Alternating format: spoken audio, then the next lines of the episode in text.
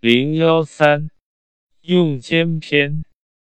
孙子说：“凡兴兵十万，千里征战，百姓的耗费，国家的开支，每天要花费千金，全国上下动荡不安，民众服徭役，疲惫于道路。”不能从事耕作的有七十万家。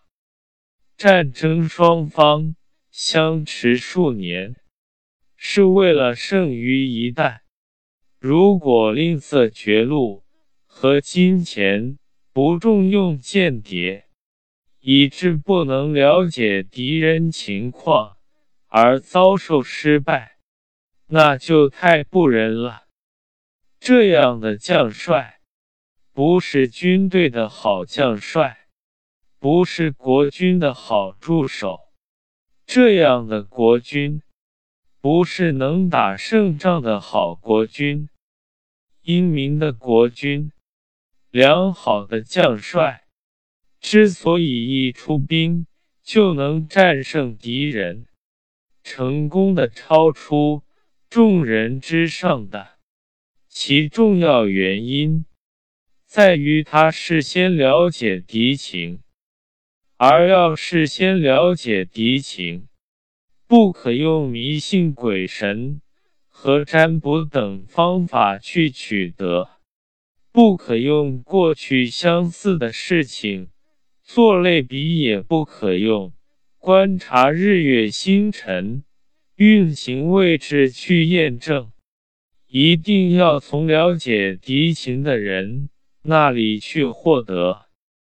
使用间谍有五种：有阴间，有内奸，有反间，有死间，有生间。五种间谍同时都使用起来，便敌人莫测高深而无从应付。这是神妙的道理。是国君制胜敌人的法宝。所谓阴间，是指利用敌国乡里的普通人做间谍；所谓内奸，是指收买敌国的官吏做间谍；所谓反间，是指收买或利用敌方派来的间谍。为我效力。所谓死间，是指故意散布虚假情况，让我方间谍知道，而传给敌方。敌人上当后，往往将其处死。所谓生间，是指派往敌方侦察后，能活着回报敌情的。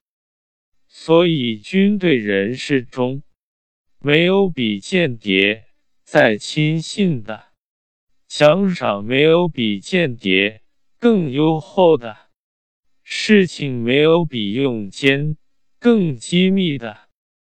不是才智过人的将帅不能使用间谍，不是仁慈慷慨的将帅也不能使用间谍。不是用心精细、手段巧妙的将帅，不能取得间谍的真实情报。微妙啊，微妙啊，真是无处不可使用问谍呀！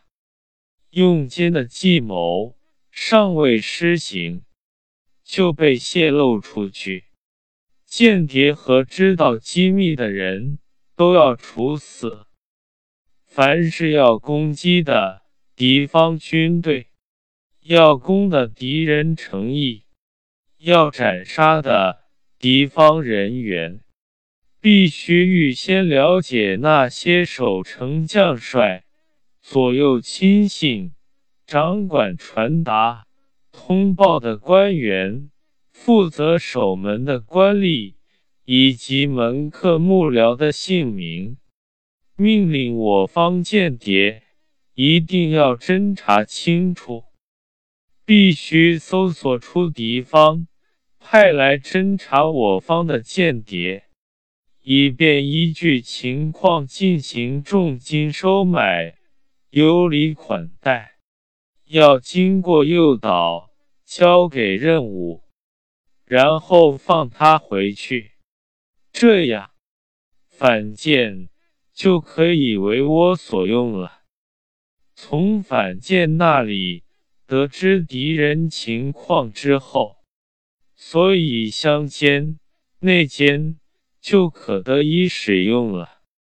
因从反间那里得知敌人情况，所以散布给死间的虚假情况就可以传给敌人。因从反间那里。得知敌人情况，所以生间就可遵照预定的期限回来报告敌情。五种间谍使用知识，国军都必须懂得，其中的关键在于会用反间，所以对反间不可不。给予优厚的待遇。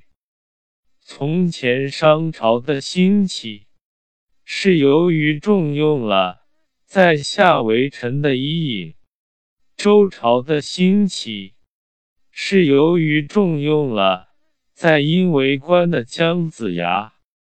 所以，明智的国君、贤能的将帅，能用极有智谋的人。做间谍，一定能成就大的功业。这是用兵作战的重要一招。整个军队都要依靠间谍提供情报而采取行动。